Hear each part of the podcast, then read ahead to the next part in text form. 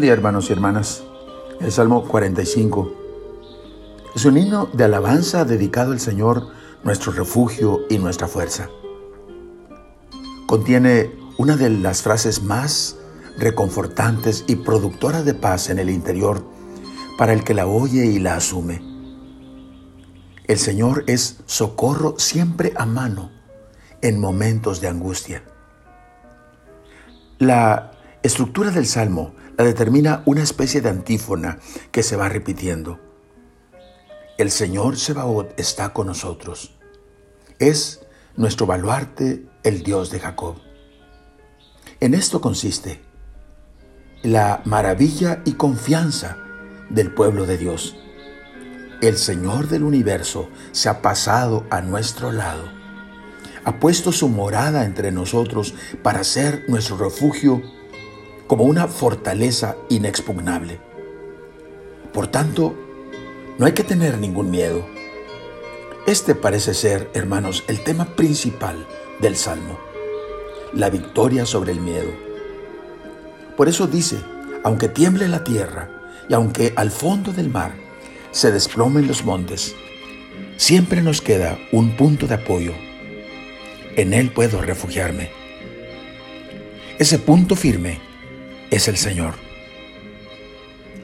Jesús en Juan 14.1 recomendó a sus discípulos no dejarse abrumar por el miedo, que no se turbe su corazón.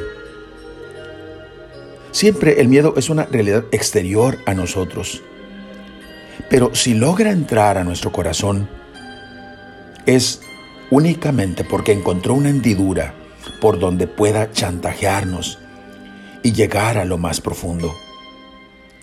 Ha encontrado su propio punto de apoyo en aquello que nos importa más que Dios. Por eso proclama el Salmo como conclusión.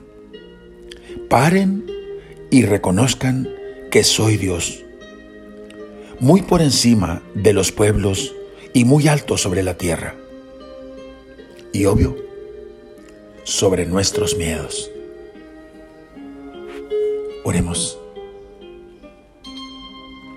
Oh Señor, gracias por decidir estar de nuestro lado, porque en momentos de angustia tú eres nuestro socorro y nuestro baluarte.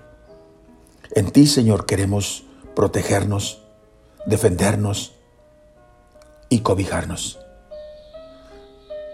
Gracias Señor, porque has decidido caminar con nosotros y tomar nuestros miedos.